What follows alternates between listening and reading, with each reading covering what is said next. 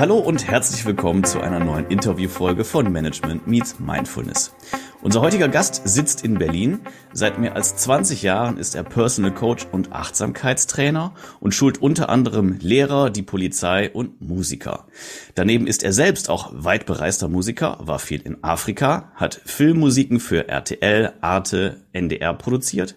Er hat Soloplatten veröffentlicht, hat große Bands produziert, war als Berufsmusiker unterwegs und hat mit einigen Größen der Musikindustrie zusammengearbeitet. Über die Musik kam er in Kontakt mit der Alexander-Technik, die die Basis seiner Coachings darstellt. Ein wirklich spannender Lebenslauf und ich freue mich sehr auf den Austausch mit Graf Steven Töteberg. Hallo nach Berlin. Ja, hallo, ich grüße Sie auch ganz herzlich. Schön, dass Sie da sind.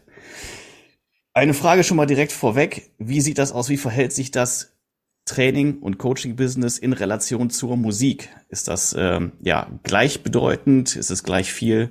Oder ähm, wie hat sich das im Laufe der Jahre verändert? Ja, das ist eine gute Frage und leider kann ich da nicht knapp antworten. Kein Problem, wir haben Zeit. ja, okay. Also wissen Sie, ich werde jetzt 60 und wenn ich zurückgucke auf diese 60 Jahre Leben, dann stelle ich fest, dass ich geboren bin als Musiker mit einer Gabe. Und diese Gabe ist es zum Beispiel, Menschen zu berühren.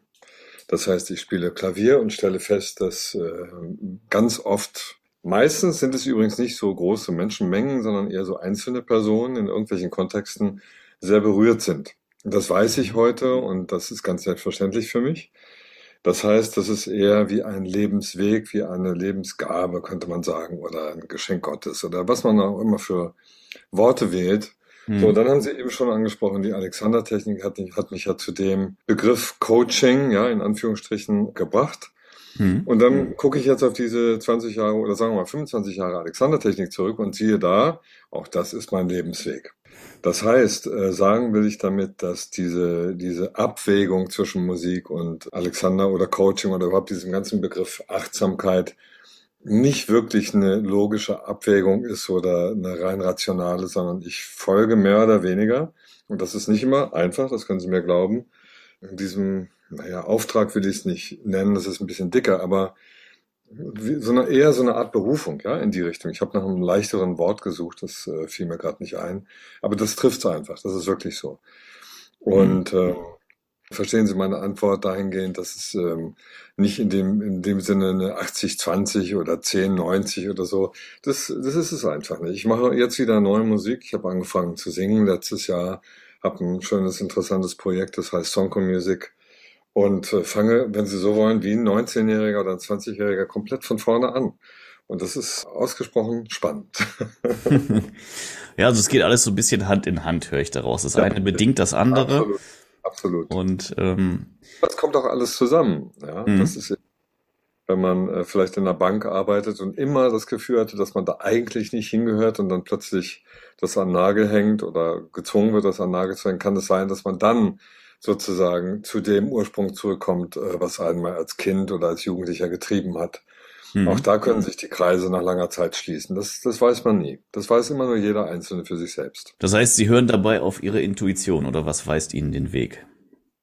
Ja, es ist noch schlimmer. Ich tue, was ich tue. Okay, es passiert einfach. Ja.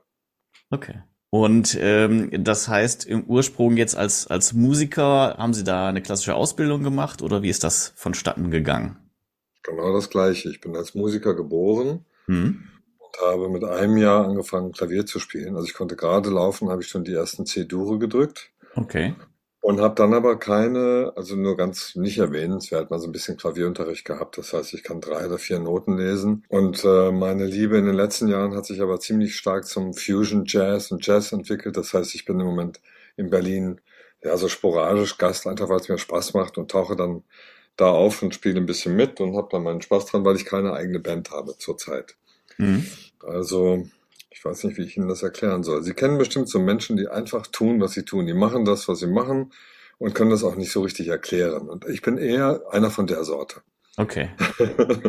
es entsteht also nicht am Reißbrett, sondern ja, es Überhaupt. passiert einfach. Sie stehen morgens auf und sagen so, jetzt mache ich das und dann machen sie es. Ja, also nicht, dass Sie das falsch verstehen. Das ist jetzt nicht mhm. immer ein Traumberuf und ein Traumjob, wo man so sagt, oh mein Gott, ich schwebe auf Folge 17, ich lebe die Achtsamkeit, ich lebe die Alexander-Technik. Mhm. Natürlich hat man reichlich Herausforderungen, also wirklich mhm. reichlich. Aber wenn ich einfach mich zurücklehne oder jetzt auch in diesem Gespräch reflektiere, dann lebe ich meinen Traum und meine Berufung oder meine Bestimmung, ja. Und das ist eigentlich gar keine große Sache für mich, weil ich das so gewohnt bin. Okay, ja, ich glaube, es fällt vielen von uns nicht ganz so leicht, aber wenn man ja, das so hört, dann klingt das schon irgendwie nach dem Idealbild, wenn man, wenn man dem folgt, was dann irgendwie tief in einem ruft. Ja, das wäre schön, wenn das mehr Menschen tun könnten. Dann hätte man wahrscheinlich weniger zu meckern. ja, absolut, absolut. Und das hat sie dann auch mit den Menschen in Verbindung gebracht, ähm, mit denen sie dann ja Musik gemeinsam gemacht haben. Oder wie sind, wie entstehen dann solche Kontakte? Sie meinen musikalische Kontakte? Genau, richtig. Naja, wie entstehen die? Also ich bin jetzt in so einem Alter, das hatte ich gerade erwähnt, wo mich hm. diese Energie der Jugendlichen reizt. Ich gebe Ihnen mal ein Beispiel äh, letzten Mittwoch vor zwei, vor drei Tagen oder war es Dienstag, also ja, Anfang dieser Woche mhm. stand ich im, im berühmten B-Flat Club in Berlin auf der Bühne als Gast und da saß plötzlich ein Trommler an dem Schlagzeug und ich habe schlechte Augen, ich konnte nur erkennen, er hatte eine, eine Mütze auf und sah ziemlich jung aus und hat mhm. sehr, sehr gut gespielt. Also wirklich sehr, sehr gut. Und dann bin ich backstage gegangen hinterher und habe gesagt, hey, das war großartig. Und da hatte ich schon, war ich ein bisschen näher dran und konnte erkennen, der sah aus wie ein Zwölfjähriger, also wirklich unglaublich blutjung. Mhm. Und das, das sind zum Beispiel so Momente, wo ich denke, was, was für, wie großartig ist das, Musik machen zu können, Erfahrung zu haben, eingeladen zu sein, dabei zu sein und dann diese jungen Leute zu treffen, die ja zum Teil auch sehr schüchtern sind. Mhm. Also ja, das, in dem Fall war es ein ganz schüchterner junger Mann, der da auch noch nicht so oft äh, in dieser Szene unterwegs war. Vielleicht ist er berühmt und ich kenne ihn nicht. Dann, naja, dann wird er sich jetzt kaputt lachen. Aber ähm, also das geht dann von mir aus. Ich pflege diese Kontakte und ich suche immer nach guten Energien und freue mich wahnsinnig über gute Energien. Und da gibt's gar nicht so viele davon, wenn ich das mal so sagen darf. Und wenn sie denn da sind und man spürt diese Energie und spürt miteinander, ist das einfach ja, es ist großes Kino. Es ist auch das ist wie eine Erfüllung, ja. Mhm. So wie ein gefühlsmäßiger oder ein geistiger oder musikalischer Orgasmus, wo man einfach merkt, man, man ist zusammen, man hypt sich hoch und möchte das auch. Und es ist ja sehr fried, friedlich und friedvoll. Es ist ja nicht, hat ja nicht unbedingt was mit Konkurrenz zu tun. Also kurz und gut, das Interesse ist da. Ich freue mich mhm. immer, Musiker zu hören, Musiker ja. zu treffen. Ich finde kaum irgendwas inspirierender, als wenn jemand äh, sagt, ich weiß nicht, wie es geht, aber ich tue es. Das ist toll.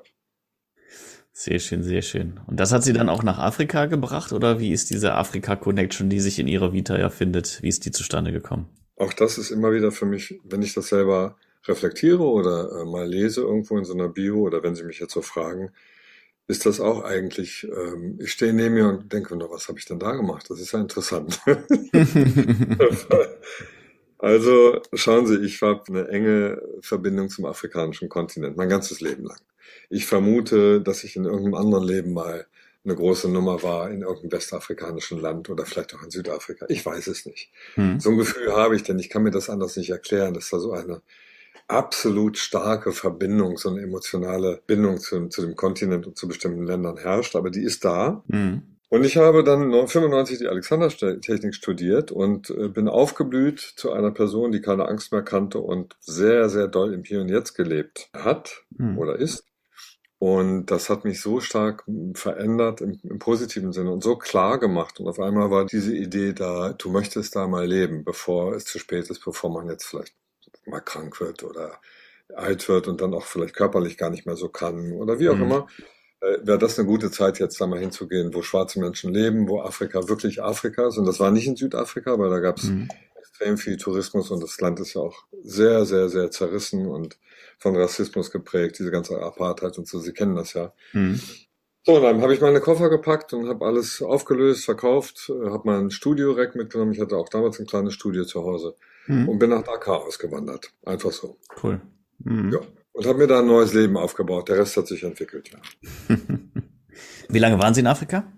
Fünf Jahre. Fünf Jahre. Mhm. Ich hatte nicht geplant, zurückzukommen. Das hat sich dann so ergeben.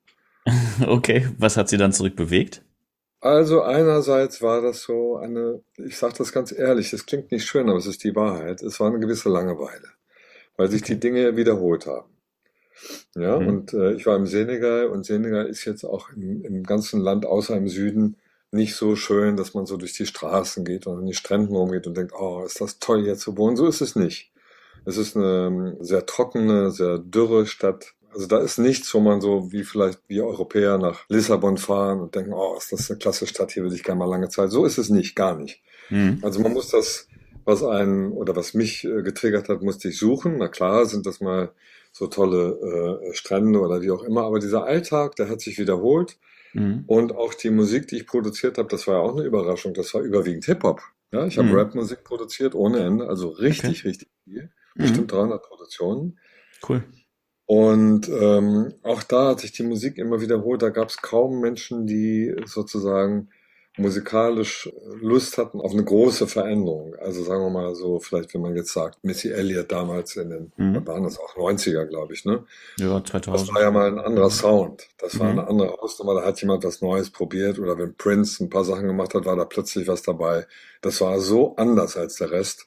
Mhm. Und darauf hatten die nie Lust. Und das hat mich gelangweilt, weil ich bin so ein Typ, ich muss dann auch irgendwie, ich gebe Ihnen ein Beispiel. Ich habe ein Album produziert von einer Band aus Guinea und mhm. hatte vorher in Potsdam äh, Filmmusik gemacht hier in Berlin und hatte mhm. diese ganzen Klänge, diese ganzen Streicher und Trompeten und Pauken und das ganze Zeug, das hatte ich noch dabei im Gepäck. Mhm. Dann habe ich diese Band, ohne sie zu fragen übrigens, damit habe ich diesen orchestralen Sound aufgedrückt. Okay. Die waren mhm. natürlich sprachlos, die wussten gar nicht, was das ist. Die dachten sich, hm, klingt das sehr speziell. Mhm. Also wie eine, wie eine Mischung aus Rap, Pop und Filmmusik. Klingt gut. Und dieses Album war eines der meistverkauften Alben äh, in Westafrika in den, in den 2000ern. Das ging okay. über Nacht. Das war wie eine Kulturrevolution, weil es so einen Klang nicht gab. Es gab nie, nie jemanden, der in Afrika sowas gemacht hat. Aber das ist halt auf meinem Mist gewachsen. Mhm. Kann sich vorstellen, das macht man halt auch nicht jeden Tag. Ne? Man, man Denke ich mir. Genau. Wie, wie heißt die Band? Wie heißt das Album? Da bin ich doch sehr, sehr neugierig als alter Rap-Fan. Ja, kann ich Ihnen sagen. Die Band heißt Sila Tigi. Und das Album, das hieß Danda. Danda, okay. Mhm. mhm. Das war eine, war eine tolle Sache, ja. Ja, für alle Zuhörer, wir werden es auch mal verlinken dann. Ähm, ja. Finde ich ja schon extrem, extrem spannend. Äh, und die Sachen, die Sie vorher gemacht haben, das war dann irgendwie eher so Afrobeat beeinflusster Rap oder? Gar nicht. Ähm, gar nicht. Gar nicht. Also, okay. mhm. nee, die Geschichte beginnt so, wenn Sie so wollen. Ich hatte als sehr junger, jugendlicher, chaotischer, verrückter, äh, Linksradikaler mit 14, 15, 16 immer afrikanische Bands. Ich weiß nicht warum. Ich kann mir mhm. das nur so erklären, dass da so eine, irgend so eine Sehnsucht nach dem Kontinent dahinter steckte, ja. Mhm.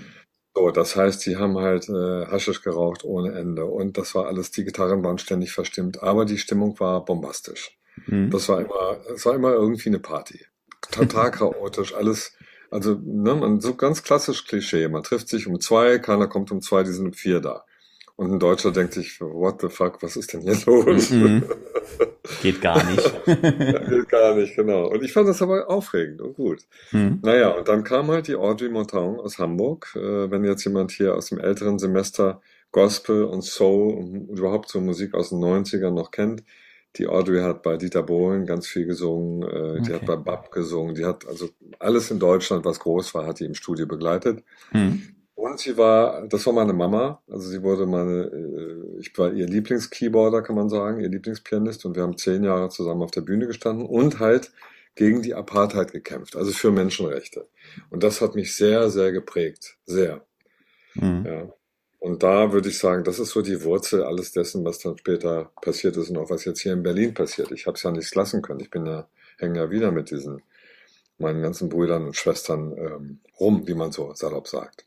Mhm. Oder ab, vielmehr. Okay, und ma dann machen sie Musik und jammen und jazzen äh, oder wie kann ich mir das vorstellen? Ja, ja, wenn es geht. Jetzt ist durch Corona ist alles sehr komisch schwierig. geworden. Stimmung, mhm. Ja, auch die Stimmung ist seltsam. Menschen ziehen sich zurück, Menschen werden aggressiv. Das ist alles ähm, ziemlich bedauerlich. Andererseits ist es aber auch eine Riesenchance, mal ein bisschen tiefer in sich reinzugucken. Darüber werden wir ja vielleicht noch reden.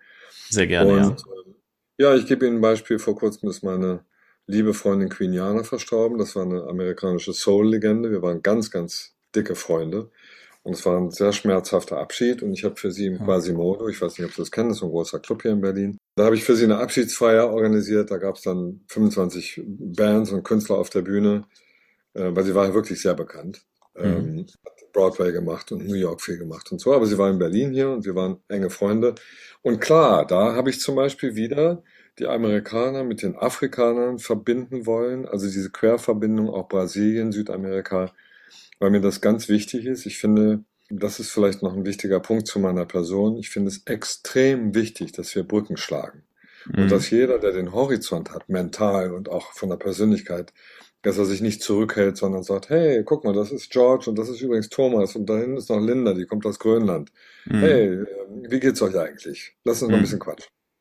Dass man Brücken schlägt, dass diesen, dieser ganze Wahnsinn der, der Zwietracht, den es so gibt in der Welt, dass man ihn vielleicht so ein kleines bisschen abpuffert und was dagegen hält, wissen Sie? Mhm. Ja, also bekannt machen und gute Erlebnisse ähm, sind da sicherlich ein, ja, vielleicht der Königsweg, nicht wahr? Also, weil ja, eigentlich ist es ja die, die Fremdheit, die ähm, dafür sorgt, dass Menschen sich vielleicht kritisch, skeptisch oder sogar aggressiv gegenüberstehen. Ähm, klar.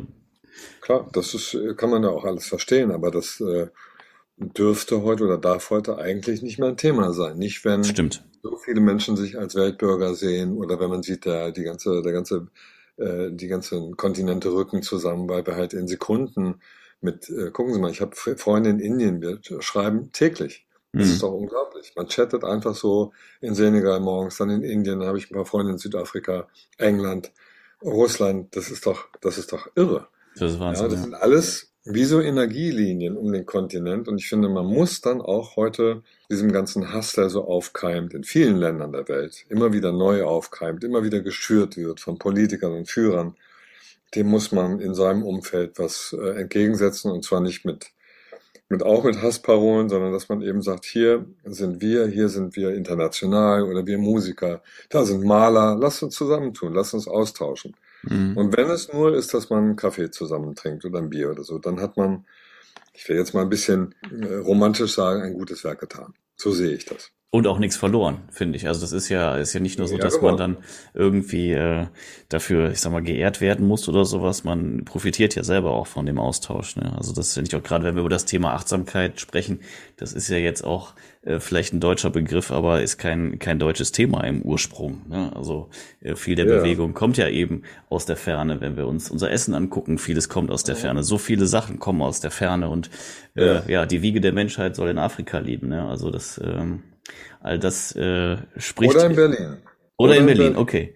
Gut, die, die Theorie war mir neu, aber wir gehen der Sache nach. Das ist gewagt, ich gebe es zu. ja.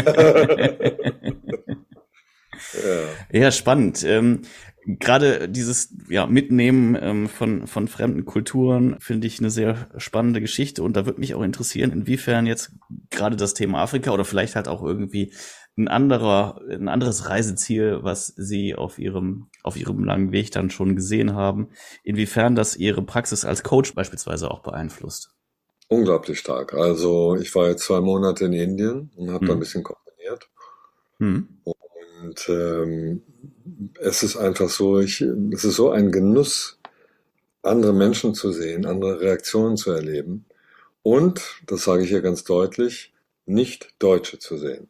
Und das sage ich nicht deshalb, ja, ja, ich will, ich will uns nicht diskreditieren, überhaupt nicht. Ich habe auch schon in Afrika gestanden und gesagt, ich bin stolz, ein Deutscher zu sein, weil ich das auch so denke und so meine. Also wir haben so viel, worauf wir auch echt stolz sein können, was ganz toll läuft und so weiter, vernünftig läuft. Aber es gibt in den anderen Ländern der Welt oder sagen wir mal auch auf den anderen Kontinenten, gibt es etwas, was wir hier fast komplett verloren haben. Und das ist eine gewisse innere Ruhe, und die Fähigkeit, diese mhm. Ruhe herbeizuführen und diese Ruhe zu, ja, wenn Sie so wollen, zu leben. Mhm. Mein Begriff ist ja, Achtsamkeit ist ja nur so ein, ist ja ein Modebegriff geworden. Das steht ja auch in der ja. Bildzeitung mittlerweile. Ja. Aber was mir wichtig ist, was ich predige, und das wird sich auch nicht mehr ändern, glaube ich, für den Rest meines Lebens, das ist das Wort des Innehaltens. Mhm. Also, und das machen die Afrikaner zum Beispiel ständig. Wie machen die das? Die halten einfach inne. Okay. Die lassen sich nicht treiben. Also da kommt irgendwer und sagt, ja, du musst doch mal, und dann, die bewegen sich gar nicht. Die haben die Ruhe. Mhm. Das kann auch fatal sein, ja, wenn es jetzt um, keine Ahnung, wenn es ganz stark mit dem Islam gekoppelt ist und die sagen, naja, ist doch egal, das ist ja alles in Allahs Hand. Klar, das ist dann natürlich auch verheerend, wenn dann beim Verkehrsunfall die Leute sterben, weil keiner reagiert oder so. Das gibt es auch. Mhm. Aber das meine ich jetzt nicht, ich meine einfach diesem, im Alltag diese Ruhe, dass man so sieht, oh, und das kennen Sie bestimmt, wenn Sie gereist sind oder Ihre Zuhörer, wenn man in Thailand irgendwo unterwegs war, in Asien oder vielleicht auch auf dem afrikanischen Kontinent. dass viele äh, Nicht-Weiße, und es ist wirklich beeindruckend der Unterschied, nicht diesen, diese Art von Stress kennen, auch körperlich, sondern die haben viel mehr Ruhe. Hm. Und das hat mein, mein Handeln und die Workshops und Seminare, die ich gebe, extrem beeinflusst, ganz stark beeinflusst. Oder, ich will es mal andersrum ausdrücken, Sie kennen ja vielleicht die Alexander-Technik nicht so genau. Nee, da ähm, wollte ich gleich auch gerne nochmal drauf kurz ja, zu sprechen kommen. genau, das können wir auch gerne machen. Man könnte fast sagen, also als ich da in Senegal ankam und ein paar Wochen da zu tun hatte und mir das angeguckt habe, hatte ich das Gefühl, wow, die haben ja alle Alexander-Technik studiert. Wahnsinn. Wie, haben, wie, okay. das, wie, wie haben die das denn gemacht? Und natürlich haben die das nicht gemacht. Ich nee. bitte Sie, warum sollten denn Afrikaner eine australische äh, Körpertechnik studieren? Nein, die sind einfach so, weil die Technik eben auch einfach nur Natur ist und natürlich ist und uns mhm. ja nur dazu zurückbringt, was, ähm, was wir in uns haben oder hatten oder wie wir einmal waren als Kind, nämlich mhm. mit mehr Ruhe. Mhm. Jetzt haben wir so viel über die Alexander-Technik so auf abstrakter Ebene beziehungsweise ja. nur über den Namen gesprochen. Da wäre meine Bitte an Sie, erklären Sie uns, was ist die Alexander-Technik und äh, wofür nutzt man sie? Ich muss Sie enttäuschen. Diese Technik ist so simpel und gleichermaßen so komplex, dass es abstrakt bleiben wird. Okay. Ich versuche es mal in wenigen Worten und trotzdem werden die Worte Sie immer an die Klischees erinnern, weil es gibt keine anderen Worte, die das beschreiben. Mhm. Ich will es trotzdem einfach mal machen. Diese Technik wird mit Händen von dem Lehrer an den Schüler oder an die Schülerin übertragen. Sie ist mhm. keine Behandlung und schon gar keine, wie soll ich sagen, äh, Manipulation oder Gehirnwäsche. Ja, gibt's ja auch manchmal so sektenartige Strömungen oder so, so äh, Situationen, wo man sich fragen kann, worum geht's hier eigentlich? Ist das denn wirklich noch im Sinne des desjenigen, der da irgendwas für sich lernen will. Das alles ist es überhaupt nicht. Die Alexanderarbeit ist eine sehr, sehr einfache und auch ruhige Arbeit und ich würde sagen extrem moderat. Also ähm, was heißt denn modest nochmal auf Deutsch? Ähm, äh, bescheiden. Bescheiden, okay. Bescheiden in dem Sinne, dass Sie werden kein großes Tamtam -Tam hören. Sie werden auf die Hauptstraßen in Frankfurt von Berlin von äh, Frankfurt äh, oder wo auch immer in einer großen Stadt gehen und sagen, kennen Sie Alexander? Keiner wird es kennen, die mhm. Ausnahme. Mhm. Wenn Sie aber ins Theater gehen, in die klassischen Orchester, in die Tänzerwelt, wenn Sie zu den Schauspielern gehen, wenn Sie dorthin gehen, wo die Leute schon öfter mal suchen und auch vergleichen, dann kennen das alle. Okay. Ja? Mhm. Wenn Sie, und das ist Gott sei Dank auch ein bisschen mein Verdienst, weil ich sehr stolz darauf bin, wenn Sie jetzt in die Ministerien gehen in Deutschland und in die Stadtverwaltung, dann kennen das auch schon einige. Mhm. So, und was passiert da genau? Also der Lehrer berührt den Lernenden, ja, den Schüler könnte man sagen, der das ja aufnimmt, diese Technik und lernen möchte oder soll, mhm. mit den Händen und ähm, diese Berührung, das ist natürlich eine sehr klare und sehr eindeutige Berührung, lehrt den Körper des, dieser Person in Ruhe zurückzukommen. Sprich, Spannungen können sich in einer, auf ein normales Maß zurückentwickeln, so wie das mal von der Natur vorgesehen war. Mhm. Also das heißt, die, auch diese ganze un, unbewusste, die 24 Stunden äh, dauerhaft angewohnte Spannung, wenn man bestimmte äh, Arbeiten verrichtet, wenn man sich auf den Stuhl fallen lässt oder was es auch immer ist, es ist vollkommen egal. Jede Aktivität, auch in Ruhe übrigens, im Liegen, auf dem Tisch oder so, äh, kann man arbeiten. Jede Aktivität kann man nutzen, um dieses alte Muster loszulassen und dem neuen Muster einen freien Lauf zu lassen. Aber das neue Muster ist, wie gesagt, keine Manipulation. Es ist nicht so, dass man sagt, oh ja, jetzt habe ich es kapiert. Leider nein. Mhm. Darum ist es eben auch nicht so populär. Es ist schon, wie ich, wie ich gesagt habe, es ist sehr, also extrem simpel. Einfacher geht's nicht und trotzdem stehen viele Menschen erstmal da mit einem Fragezeichen und sagen, ja, ich kapiere gar nichts. also das ist äh, möglicherweise kennzeichnend für die Arbeit. Ich kann Ihnen kurz die Effekte beschreiben, ja. vielleicht haben Sie dann eine Frage oder zwei. Die Effekte mhm. sind so, dass man meistens das Gefühl hat zu wachsen. Okay. Das Gefühl trügt sie nicht, sie wachsen tatsächlich. Warum? Weil die Bandscheiben sich wieder mit mehr Flüssigkeit füllen. Ja, Sie kennen das ja. Mhm. Nach dem Schlafen morgens ist man ein paar Millimeter größer und mhm. äh, hat den Kopf nicht mehr so nach unten gezogen und so weiter. Also der Kopf führt nach oben, der Nacken ist freier von Spannung. Es mhm. kann auch sein, dass er mal so richtig frei ist von Spannung. Das kann für manche Menschen ein unglaubliches Erlebnis sein. Ein ungeheures Gefühl von, Gefühl von Freiheit. Das mhm. äh, kommt ab und zu vor, dass da jemand vor dir steht und äh, dich anguckt und sagt, was bitte ist denn jetzt? Was ist das denn? Was, was passiert hier? Mhm. Also man hat das Gefühl, man ist wirklich eins mit allem. Man ist alles. Das ist schwer, schwer zu erklären und das ist auch wahrlich kein Ziel. Das Ziel ist es einfach aufzuhören mit diesem ganzen Wahnsinnsstress, den wir uns den ganzen Tag reinpeitschen und mhm. reinprügeln. Ja, und dann sagen die Leute, ja, mein Rücken tut immer so. Ja, natürlich tut er weh, weil wir uns stressen, weil wir den Stress so lieben und das nicht äh, unter Kontrolle kriegen. Ich gebe Ihnen mal ein Beispiel. Ich war vor kurzem äh, auf einem Schulleiterkongress eingeladen, hm. gerade mal knapp zwei Wochen her, und äh, habe da gesprochen habe sehr wenig gesagt, habe ganz viele Pausen gemacht beim Sprechen und habe auch oft gar nicht gesprochen. Einfach weil ich äh, möchte, dass die Menschen mal sehen, wie es ist, wenn man nicht immer sofort reagiert. Und auch wenn der andere nicht immer sofort reagiert und nicht auch, auch nicht erfüllt und auch nicht erfüllen muss, was ich glaube, was er erfüllen müsste oder sollte.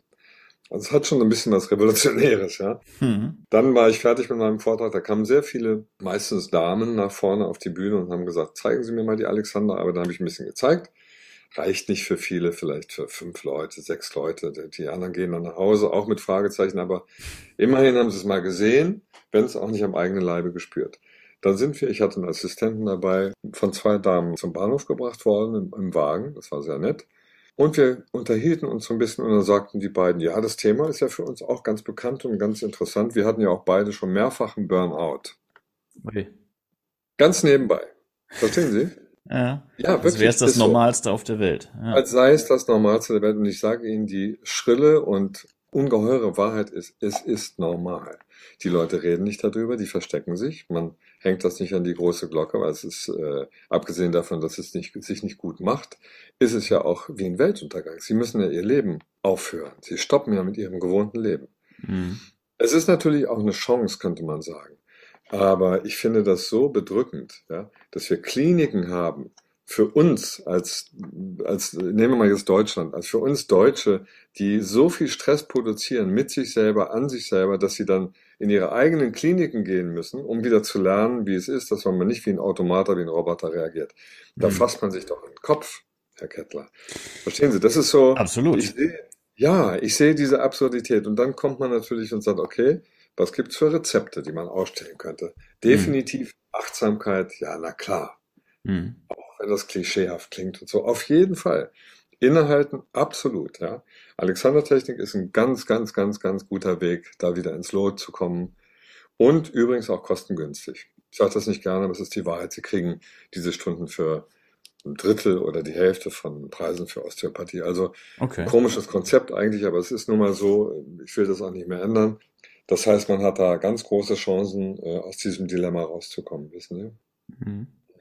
Okay, das ist ja wirklich eine sehr günstige Geschichte. Wie ist denn die Verbreitung so in Deutschland? Also gibt Gut. es an jeder Ecke, ja? Okay. Ja, ich würde nicht sagen an jeder Ecke. Es gibt schon mhm. so Ballungsgebiete wie Berlin und Frankfurt und so weiter. Klar. Mhm. Aber ähm, sie kriegen, also auf jeden Fall, wenn sie motorisiert sind, wenn sie jetzt nicht wirklich in den Bergen im Tal wohnen und da gibt's noch nicht mal Strom, dann wird's schwierig. okay, dann werden noch andere Dinge schwierig, möchte ich mal. Dann werden noch andere Dinge schwierig, genau. Ähm, nee, man kommt da schon ganz gut ran. Doch, doch. Ja. Und es gibt ja auch die Gesellschaft der Alexander-Lehrer und Lehrerinnen, die, da hat man eine Webseite mit Adressen, die kann man anrufen und äh, es ist schon ganz gut, ja. Okay. Und äh, es hat, also falls jetzt jemand sich die Frage stellt, was hat es mit anderen Dingen zu tun? Es hat nichts mit anderen Dingen zu tun. Es hat nichts mit Yoga zu tun. Es hat nichts mit Meditation zu tun. Es ist eine ganz simple, einfache Technik, die von Mensch zu Mensch, Gott sei Dank, übertragen wird und die auch wirklich funktioniert. Das hat's ja nun rauf und runter für Parkinson, für Schlaganfälle, für normale Menschen, also die jetzt nicht so ein schweres Krankheitsbild haben. Also mhm. es ist für jeden geeignet, für Kinder, für Querschnittsgelähmte, für Gesunde, es ist vollkommen egal, für den Bürgermeister, für den Chefarzt, Politiker. Alle können davon profitieren. So, das war der erste Teil des Interviews mit Steven Töteberg. Wie ihr ja wisst, wir wollen die Folgen immer gut konsumierbar halten und das bedeutet eben bei längeren Interviews machen wir zwei Teile draus. So auch in diesem Fall. Ich glaube, es war schon ein ganz interessantes Gespräch und Steven Töteberg ist durchaus ein, ja, sagen wir sehr unterhaltsamer und auch sehr weit gereister Mann, der einiges erlebt hat und auch einiges zu erzählen hat. Wir haben über Innehalten gesprochen, wir haben darüber gesprochen, wie man Brücken schlägt, wir haben einiges aus der Lebensgeschichte von Herrn Töteberg gelernt und gehört und auch etwas über seine Reise nach Afrika. Wenn ihr Lust habt, dann hört auch den nächsten Teil. Er wird in Kürze auch hier auf dem Podcast-Kanal erscheinen. Da geht es dann eben auch um das Thema Alexander-Technik. Sie wurde bereits erwähnt, dann werden wir etwas mehr darüber sprechen. Es geht darum, was Steven Töteberg bei der Polizei und bei der Bundeswehr so geleistet hat und auch wie das Ganze irgendwie funktioniert. Es geht um Austausch, um Weltoffenheit, es geht um Jam-Sessions und auch darum, was wir daraus lernen können und es geht um das Thema Ruhe. Also, ich hoffe, es hat euch gefallen. Ich freue mich, wenn ihr die Folge liked, wenn ihr sie teilt, wenn ihr unsere Beiträge teilt. Vergesst nicht, den Podcast zu abonnieren und äh, schaut gerne vorbei bei LinkedIn, bei Facebook, bei Instagram. Der Name bei LinkedIn ist Management Meets Mindfulness und bei Facebook und Instagram ist es at mxm Podcast. Wenn ihr Fragen habt an Herrn Töteberg, an uns, wenn ihr Ideen, Inspirationen habt, wenn ihr auch mal Gast sein wollt, dann schreibt uns einfach eine E-Mail an die info at m-x-m.net. Und noch gilt auch das Angebot zu unseren anderen Dienstleistungen. Wenn ihr dazu mehr wissen möchtet, dann hört euch auf jeden Fall die Jahresendfolge 2021 an. So, das war's für heute. Mein Name ist Philipp und das war Management Meets Mindfulness.